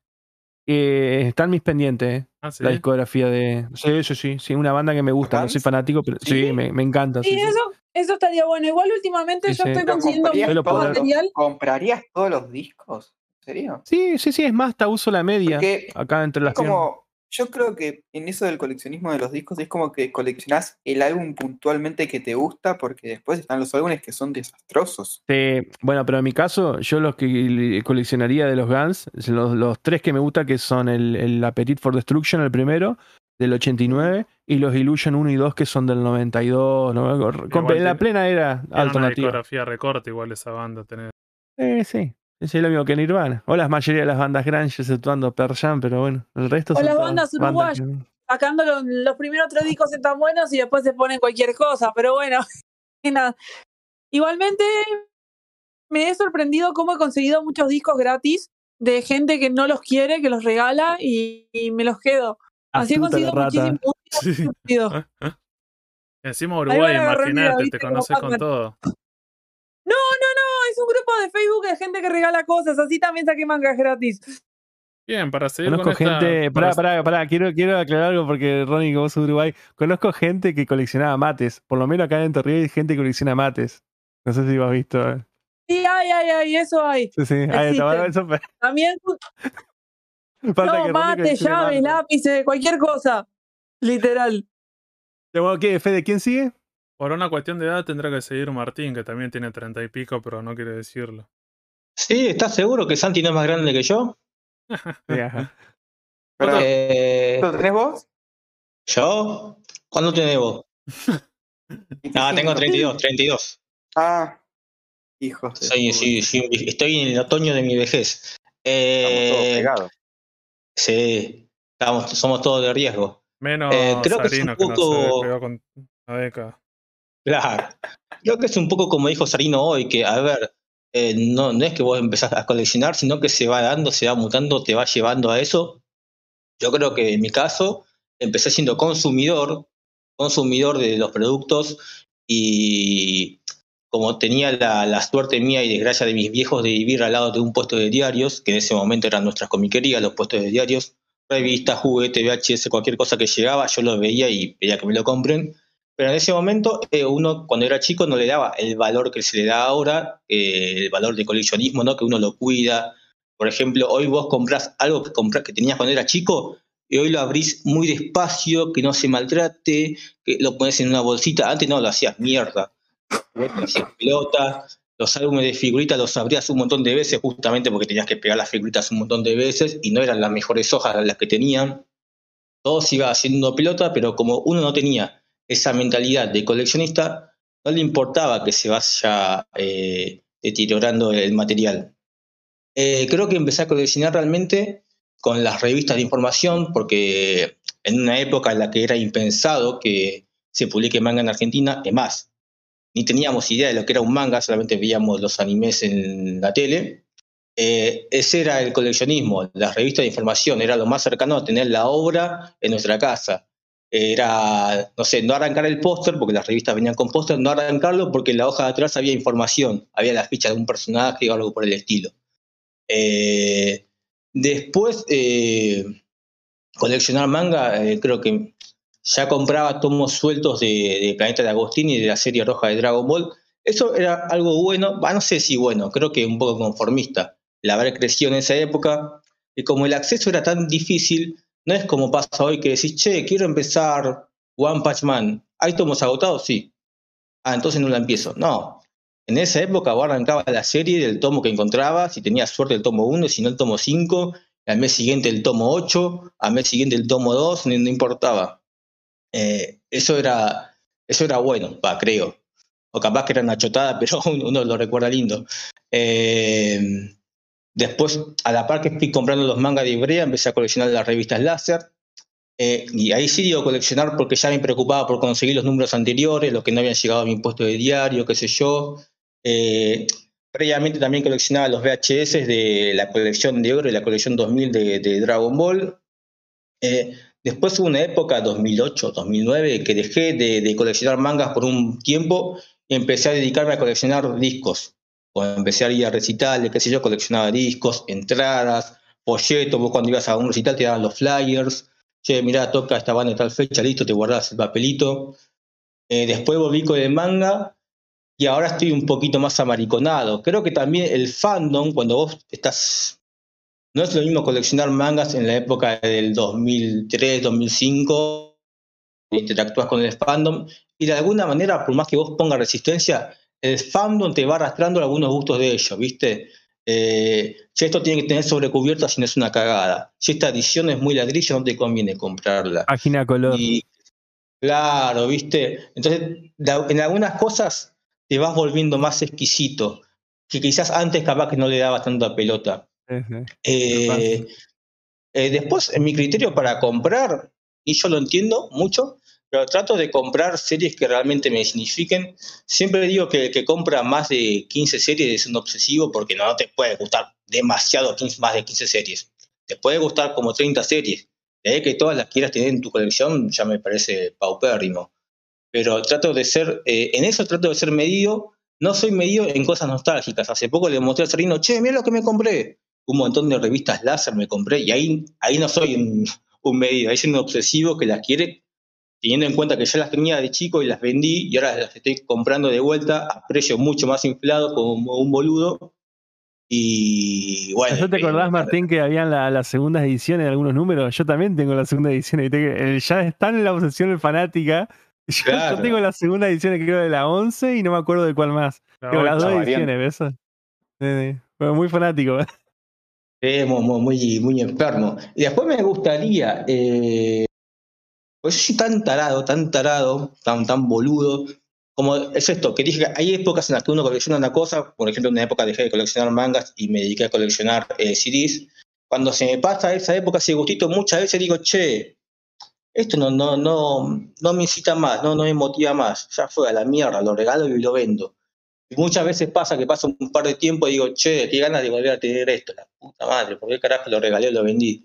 Y vuelvo a comprar, vuelvo a comprar, capaz que le compro al mismo que se lo regalé a un precio mucho más grande, ¿viste? Eh, el hombre bobo. Y bueno, me dan ganas de comprar de vuelta discos o VHS o, consolas de, Nintendo, no importa si ande, no importa. Anda, no, importa, tengo ahí la Game Boy, el cartuchito de Pokémon, Esmeralda, lo que sea que diga, eh, me dan ganas de coleccionar eso. Pasa que también hay una realidad y es que eh, el dinero es limitado y vos tenés que priorizar. ¿Qué haces? Eh, completar esta colección de, no sé, de Dragon Ball Full Color o te dedicas a comprar estos discos que no andan y los tenés ahí solamente para tirar facha y que es una facha que quizá la compartí vos solo porque viene gente a tu casa y, che, mira el disco que tengo ahí. Ah, pero yo no escucho eso. Oh, bueno. Hay que cambiar la bueno, pasa, Claro, ese criterio medio raro. Pero no, por el momento solamente, actualmente estoy coleccionando mangas solo. Y los mangas que, realmente me, interesan y me importan. Así sería.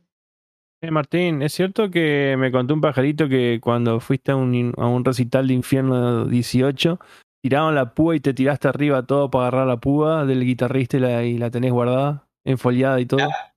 Me ha pasado, pero con otras bandas y como un tarado, después dije, no me importa más esto y he regalado esas púas. Ya Airbag. ¿Por qué eso?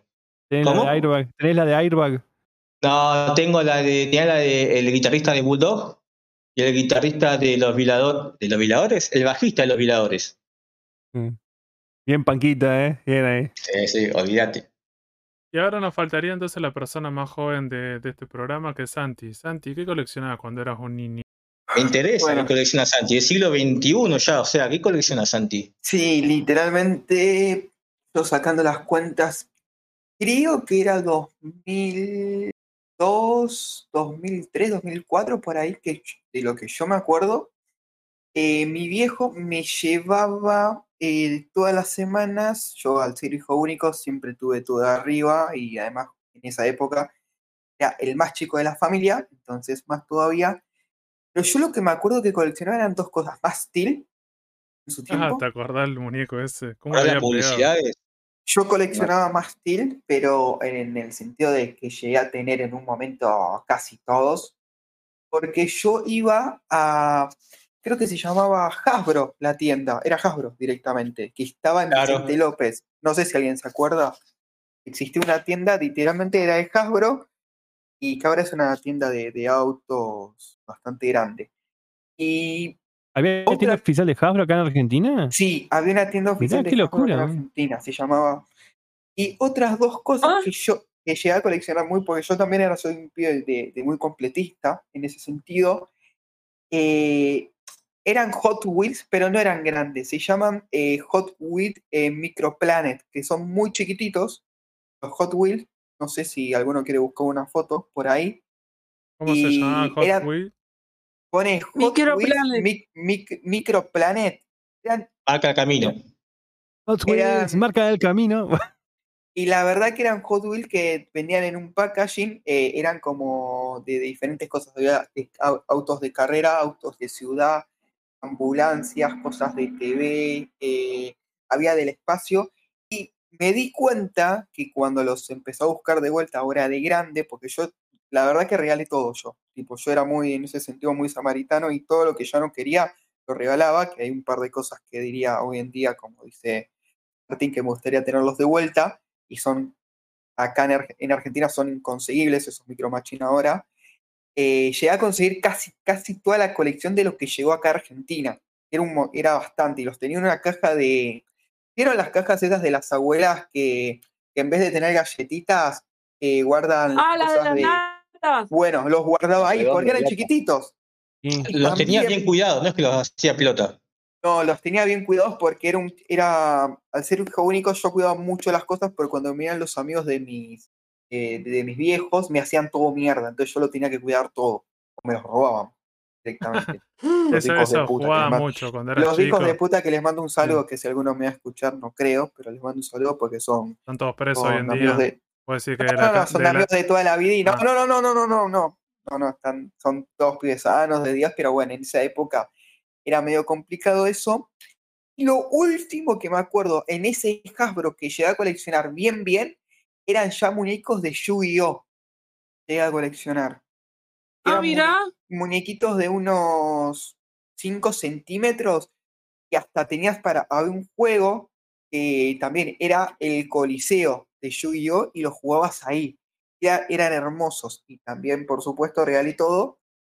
Y yo un poquito más de grande, yo llegué justo al tiempo cuando empezó Yu-Gi-Oh! y Pokémon con las cartas. En ese tiempo también. Yo llegué a coleccionar los tres primeros paquetes de, Pokémon rojo, eh, el, de agua, el de fuego y el de planta. Fue de los tres originales yo, en su tiempo y oh, también de vuelta. Terminé regalando todo.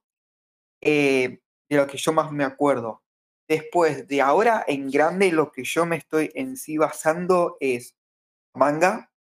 Eh, historieta Nacional, que creo que con Fede hemos hablado que tenemos un par de joyitas ahí. Sí, sí, sí, eh, hay, un montón. Tenemos un, tenemos un par de joyitas entre nosotros dos muy, buenas, porque hay cosas nacionales muy buenas acá en Argentina.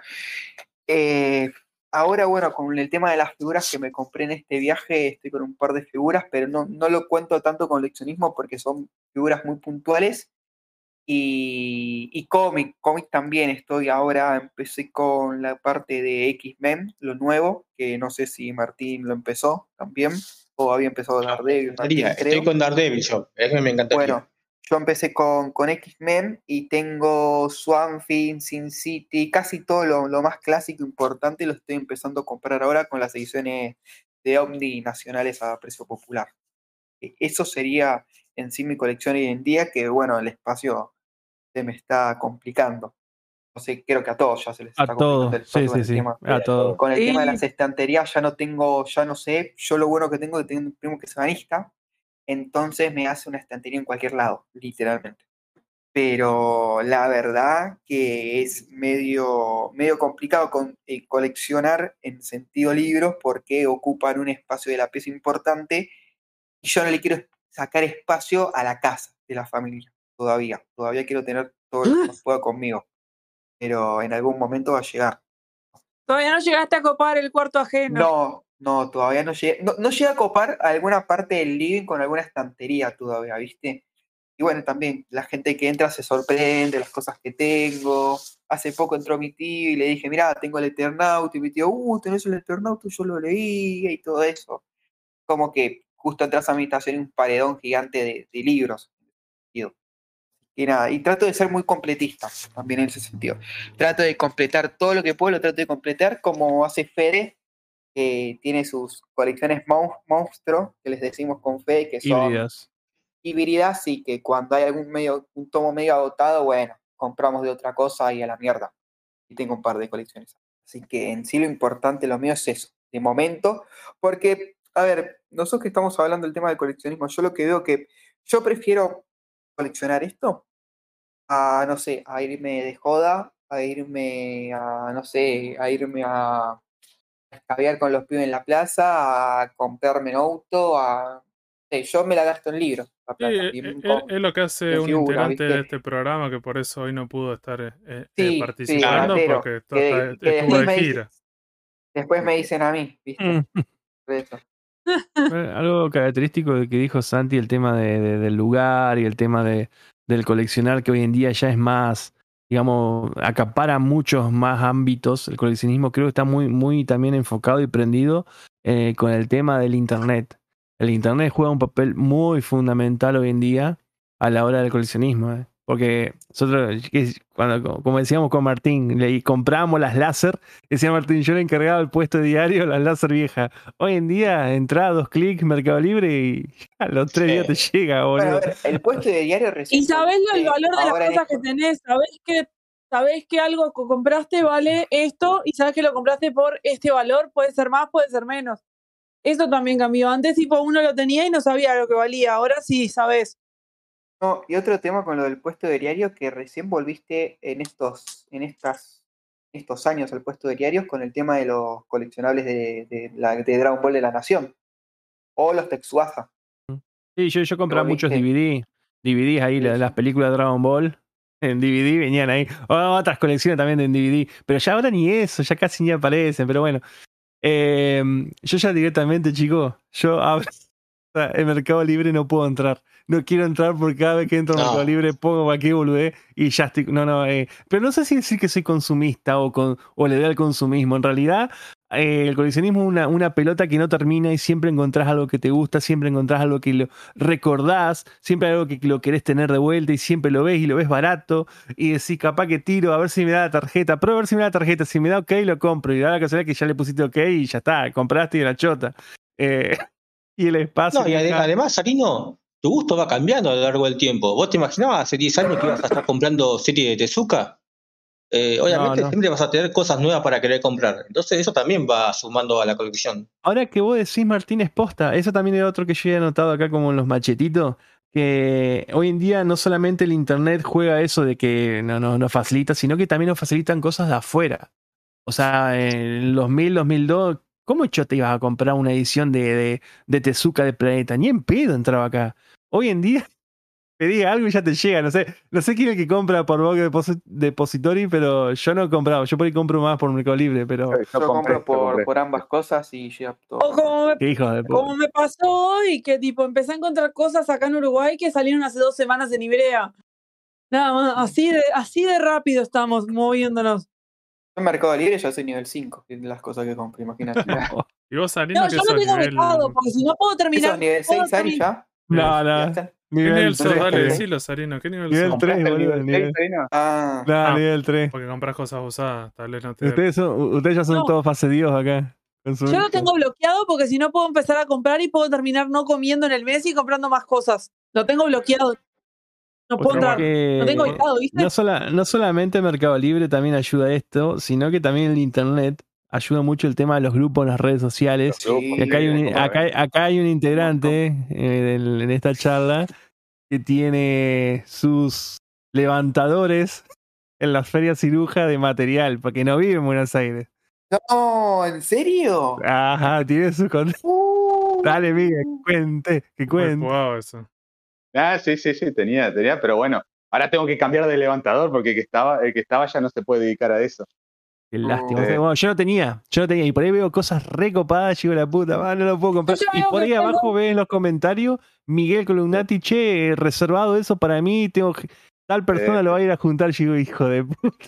Después te paso el contacto, después te paso el contacto nuevo. No, no, basta, Miguel, no, basta, Miguel, no, no quiero ustedes dos vienen conmigo, ustedes dos tienen que venir conmigo un fin de semana a lo que es la Feria de Tristán Narvaja, vuelven, vuelven tipo, vuelven caminando a Buenos Aires, de la cantidad de cosas que hay. Y algo, también que algo también que le quiero preguntar a Miguel. Lo íbamos a hacer con Fede, todavía justamente los chicos en el grupo WhatsApp lo habían tirado como para un especial. Pero yo creo que acá, ya que está Miguel, hay que preguntar.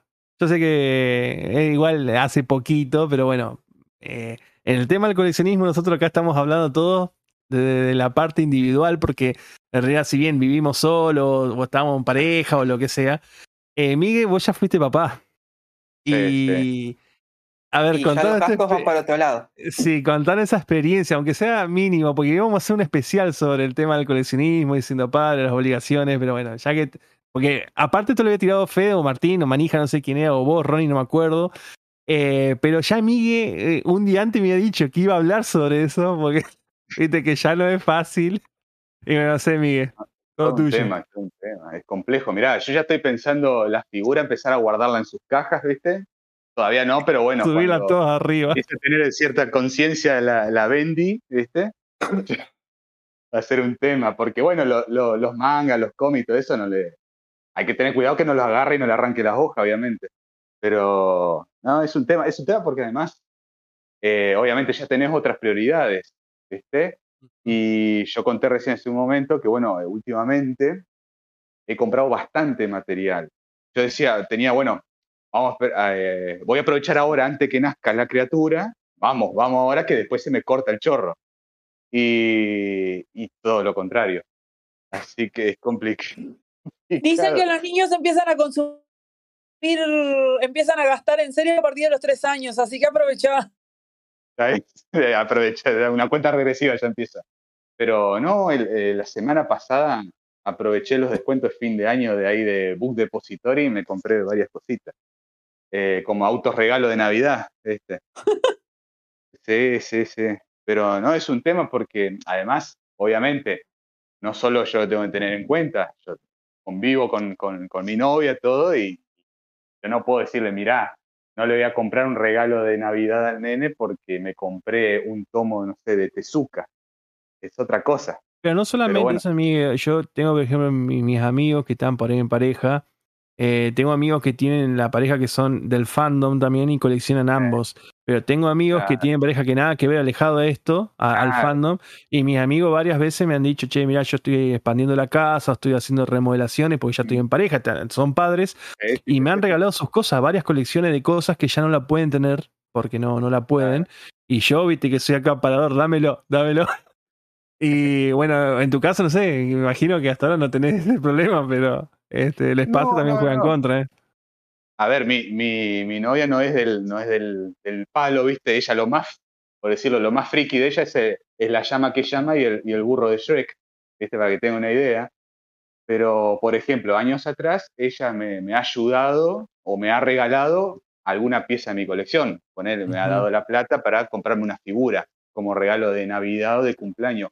O una vez ella me encargó, hace un par de años, una figura, un Carnage que tengo, lo compró ella de Mercado Libre y llegó, además justo en esos días, ella estaba trabajando en Buenos Aires.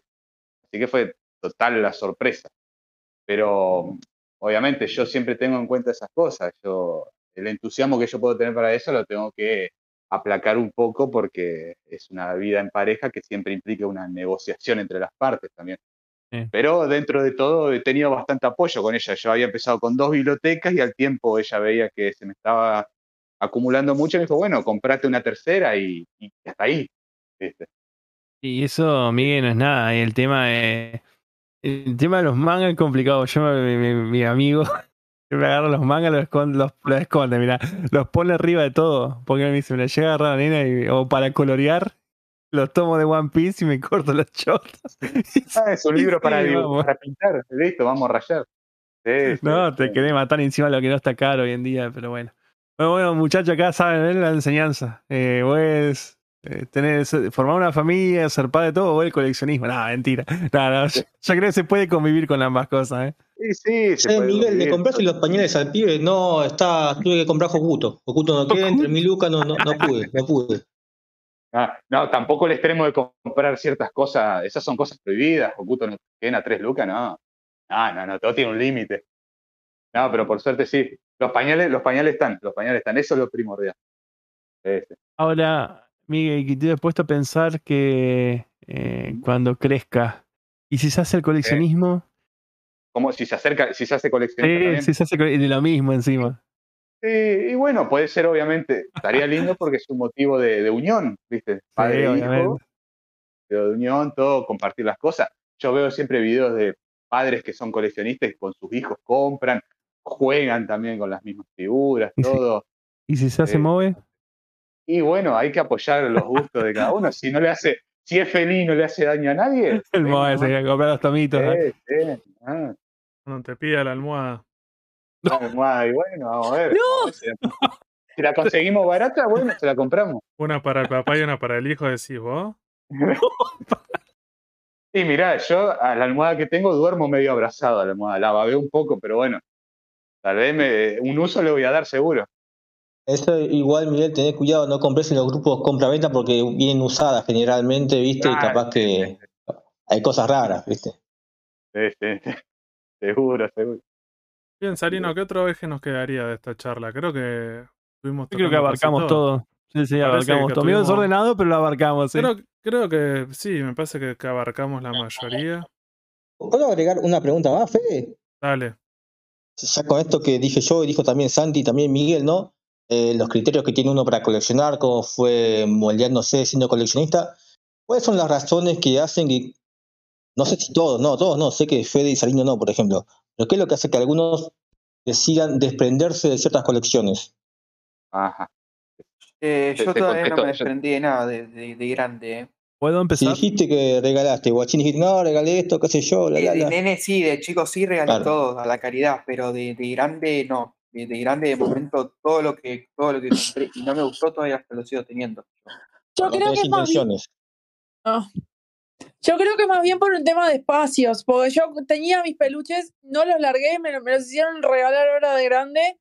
La verdad me arrepiento pero tal, los tuve que largar porque me que mis padres me dijeron, sos medio, larga los peluches, o te, larga, te largamos vos. Y tal, y ahí no pude hacer nada, pues tal, todavía vivía en mi casa, pero yo creo que más bien por tema de espacios.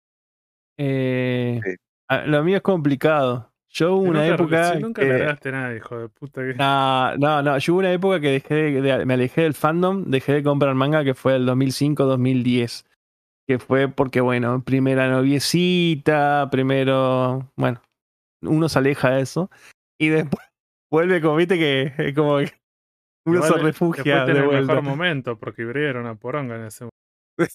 No, pero estaban cosas buenas, boludo. pero bueno. Re pocas cosas. y bueno, yo en esa época estaba comprando. No, yo en esa época sí, bueno, pero yo en esa época estaba comprando Dragon Ball y Sensei, que a las dos que Sensei terminaba y Dragon Ball arrancaba.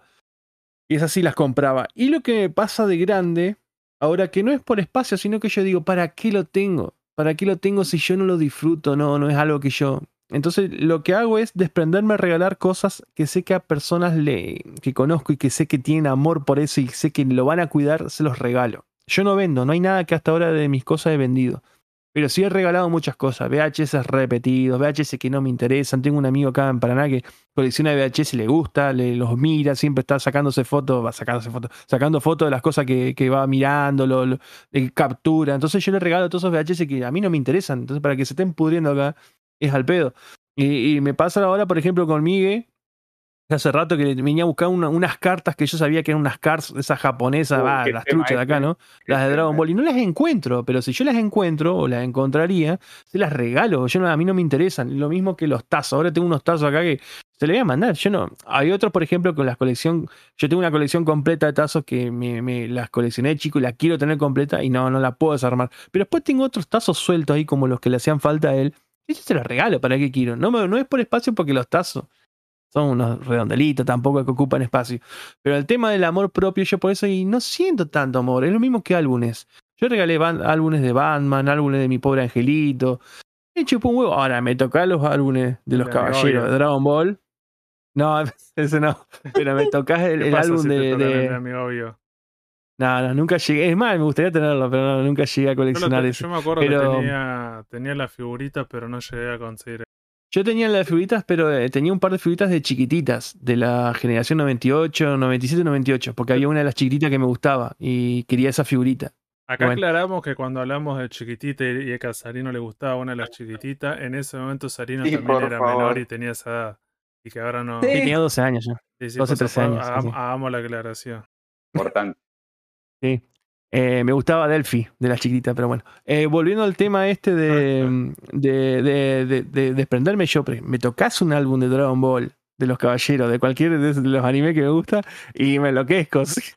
Soy capaz de matar. No, no, pero son cosas que esas sí no las puedo, no me puedo desprender. Pero cosas repetidas si te que mucho dinero?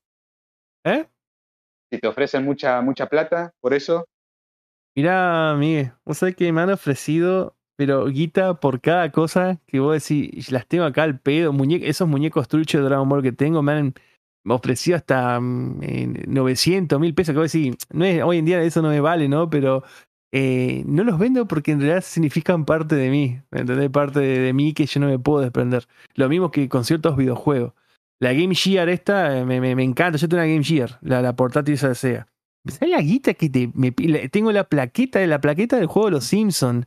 La de Konami, esa la que es de cuatro jugadores. Y sé que los vagos, encima tenés, ahí tenés la viveza criolla que te dice, no, esa es trucha, es una réplica y te ofrezco, ponele 5 mil, cuando en realidad la que yo tengo es original y vale, no sé, 25 mil, por ejemplo.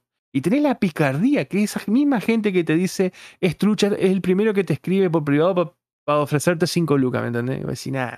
Y, son cosas que yo digo, no, ya no reniego más, ya no, te las regalo, prefiero, te juro, prefiero regalar a alguien que realmente sepa que la va a valorar o que lo va a cuidar. ¿Entendés? Así, eso yo me desprendo de cosas, es, es, como un amor fraternal. Es como que ya sé que va a estar en buenas manos y lo dejo en esa persona con buenas manos. Y a mí me pasó algo así similar con una loca cuando fui a comprar los mangas gratis. La loca me vio y me dijo, yo sé que vos sos fanática de Sailor Moon, tomá, y me dio un álbum de, de Ultrafigu de los 90 y me dijo, ahora llenalo. Y posta que me estoy rompiendo la cabeza para llenarlo. Pero y bueno, a mí me pasó, me pasó con los álbumes de Dragon Ball de Goku chiquito, del, cuando yo no, no, coleccionaba Dragon Ball. Eh, sí la miraba, pero bueno, a mí todo el mundo, todo, a mí todo, todo la movida de Dragon Ball me empezó con Z, pero bueno. Eh, me acuerdo que iba a la farmacia siempre a comprar remedio y cosas así, ser mandados.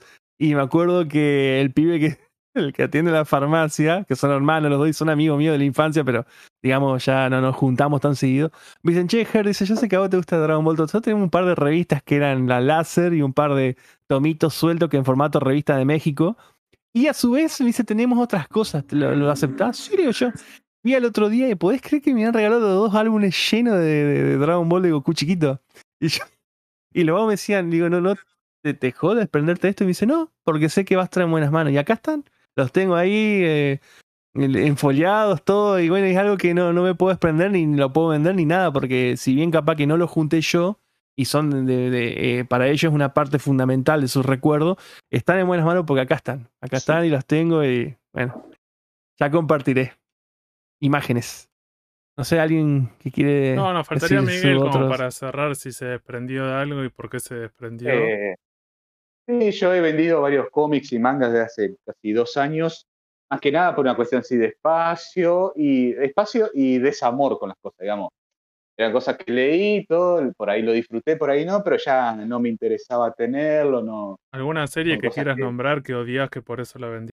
Eh, se me ocurre, por ejemplo, una serie, un tomo unitario, el, querido tomo unitario de Eden, que publicó Ibrea. ¿Y tan malo es? Yo lo tengo. Ese. todo el mundo lo critica, pero todo el mundo lo critica. Exacto, y yo lo leí y parece, me dio, lo leí en 20 minutos, pero pareció que no leí nada. ¿Pero qué es? ¿De qué se trata la historia? No me acuerdo. yo, lo, leí y no se, no, no, se entiende nada. Ah, no. No, porque. Pero sí, eso después ahora, ¿qué otra cosa? Bueno, eh, a Sarino le vendí Ghost in the Shell 2, por ejemplo. Estás arrestado estás arrestado. Estás oh, Qué lindo ese, qué lindo Completo, ¿eh? Completo. Y, un, tomo de, y un tomo de Inoue. Sarino, testamento, dámelo, ¿eh? y el tomo de Inoue también me mandó. El tomo es el unitario que. Chameleon Shade. Chameleon Shade. Es, Chameleon Shade. Sí, sí. Sí, sí, porque ya, ya eh, digamos, de Inoue tengo los últimos siete tomos de la Canseman de Slam y con eso ya estoy. Y de Ghost in the Shell 2 tengo el 1, el 1 y medio, y el 2 fue el que menos me, me, llamó. Entonces me desprendí de, ese tomo. Vieron, chicos, yo, yo, no sé, yo lo envidio, Miguel. Yo no sé cómo hace para no tener, no, no, no tener esa obsesión de tenerlo completo. Yo, yo no podría, man. Yo, es más, hoy estoy mirando, estuve buscando porque quiero tener el Ghost in the Shell 1, que ya no se consigue, y lo estoy buscando y ya lo rastreé. Ya lo rastreé y lo quiero. Capaz no sé, que capaz que es una cagada los tres tomos o algo, pero. Bueno. Aguantame, aguantame un año, tal vez. tal vez. Hacemos negocio. Sí. Pero bueno, es así, colección incompleta de mangas. Bien, si nadie más tiene algo para, para decir, si no vamos cerrando con este especial de coleccionismo. ¿Algunas palabras finales, Arino? Eh, no, creo que abarcamos muchas cosas, pero creo que hay otros puntos, hay puntos dentro de lo que hablamos acá que dan para hacer otros programas especiales, cosas muy puntuales, como no sé, eh, el tema del, internet, los grupos, eh, como el tema de las... Bueno, y ni hablar de lo que son las generaciones, porque seguramente irán, irán mutando y van mutando, así que creo que va para... Va a haber tela en estos temas. Sí, sí, creo que el año que viene podemos hacer otro especial, tal vez incluso gente más, más joven o gente más grande que nos puedan contar y que puedan abarcar cómo fue vivir ese diferente y acá lo que estamos hablando era más que nada una cuestión, no sé, haber vivido en los noventas y principio del 2000. Pero hay gente que, bueno, fíjense que vivieron generaciones anteriores o posteriores y, fue cambiando. Entonces me parece que estaría bueno esto como una introducción sobre el coleccionismo. Y el año que viene seguir con esto, hacer una segunda parte e incluso alguna de las cosas. O la gente que está escuchando este programa y que diga, bueno, tengo una colección que es bastante extraña. No sé, colecciono eh, cadáveres, no cráneos humanos o cosas por el estilo, que nos escriban. Uy, se nos, fue, se nos fue, se nos fue. ¿Ok? ¿Qué coleccionó? Cráneos. No, cráneos ah. humanos, no sé. Hay gente que puede coleccionar cosas, o decir, rozando lo legal. ¡Excremento! Sí. Entonces, decir, bueno, eh, escriban, no, el que escucha este programa y decir, bueno, me parece que lo que yo colecciono es bastante extravagante o único. Eso lo podemos invitar para hacer ese programa que sea sobre ¿Cómo se llama, cómo se llama ese, ese, esa... Ay, tiene un nombre, el coleccionismo de los insectos o mariposas, así. Ay, no me acuerdo, pero sí, tiene nombre. Estaría bueno tener, alguien que coleccione eso, sí, sí. Pero bueno, sí, ya saben, la gente que esté escuchando, si quiere sumarse más adelante, bienvenido. Sí, sí, vamos a hacer un especial, estaría bueno. Bueno, digamos que lo que hablamos hoy era más o menos dentro de cosas son más o menos conocidas. ¿no? Nadie tiene un, coleccionismo muy extravagante, pero existe incluso. Vamos a subir seguramente fotos a, a las redes sociales, en Instagram, en Facebook, incluso en TikTok, sobre estas cosas que hablamos, nuestras colecciones, como para que puedan ver, como siempre, ¿cierto? Escuchan el programa Vos pueden ver imágenes sobre, las cosas que hablamos y seguramente cuando ves esas fotos, esas imágenes, van a recordar, van a decir, ah, tal vez lo coleccionaba, tenía algún amigo que lo coleccionaba, o no sé, un primo también lo tenía y un día fui a la casa y se lo robé. Así que por lo general cuando eras chico. Ah, eras de robar cosas vos en esa No, me robaban. Tenía un par de primos que me tenían que ah, cuidando, que, iban a tu casa y te, te lo pedían que si le, si le, regalabas tal cosa. Y vos viejo, ¿cómo, regalar? Era como a mí me pasó, a mí me pasó que cuando yo coleccionaba los muñecos de los caballeros zodíacos, el, el Mood Aries, como yo me vino trucho, ya lo conté esto una vez, pero bueno, me vino trucho y me vino con cambiado con un cuerno, los dos cuernos iguales de Mood Aries. Eh, sí, sí, sí lo, lo, esos los que eran, bueno, no sé, los que tenían miles de movimientos todos, la, de los 90. Y, me acuerdo que fui a casa de mi amigo y él tenía el Mood Aries y tenía el original de Bandai. Y los cuernos vinieron bien. Y yo llevé en mi bolsillo el truche. Y le cambiaste el... cuernito y le cambié el cuerno, boludo. Te robaste. Hasta el día de hoy tengo el cuerno de él acá, o sea, el cuerno verdadero. Pero bueno, eh, es una anécdota que tenía que decirlo, si no, si no, no puedo dormir. Con esta anécdota bastante como complicada de Sarino cerramos con este especial de coleccionismo. Gracias a Miguel por haber participado y darnos nuestro, sus anécdotas y su punto de vista. Muchas gracias por la invitación nuevamente. Y gracias a todos los que nos escucharon y al resto de los inter que pudieron participar, menos uno que bueno estuvo de gira y no, no, no se pudo levantar. Imagínense que son las 8 de la noche que estamos grabando esto, un domingo, y todavía no se pudo levantar, le mandamos mensaje y todo. Esa persona todavía está fusilada. hay, hay dos personas que están durmiendo, eh. hay dos personas que están durmiendo. Eh. Ah, es verdad, es verdad. La, la, la, Santa ah. también, pero bueno, es que... No, ahí pasó algo narco para mí, eh ah, también puede haber sido eso, sí. También puede haber pasado algo narco. Está liberando chorros. Así que bueno, bueno mi parte, mm, gracias Miguel por, por habernos eh, brindado un poco de tu tiempo y tu conocimiento. Bueno, con Miguel siempre estamos escribiéndonos por privado, digamos, por WhatsApp, y siempre compartimos gustos y, y, anécdotas viejas de, y justo el coleccionismo. Igual este es un tema que salió también de parte de Miguel, así que bueno, gracias Miguel por, por haber estado acá. No, gracias a vos. Nos vemos, gente, la semana que viene. Esto fue el Quiero. Saludos. Besos. Hasta luego.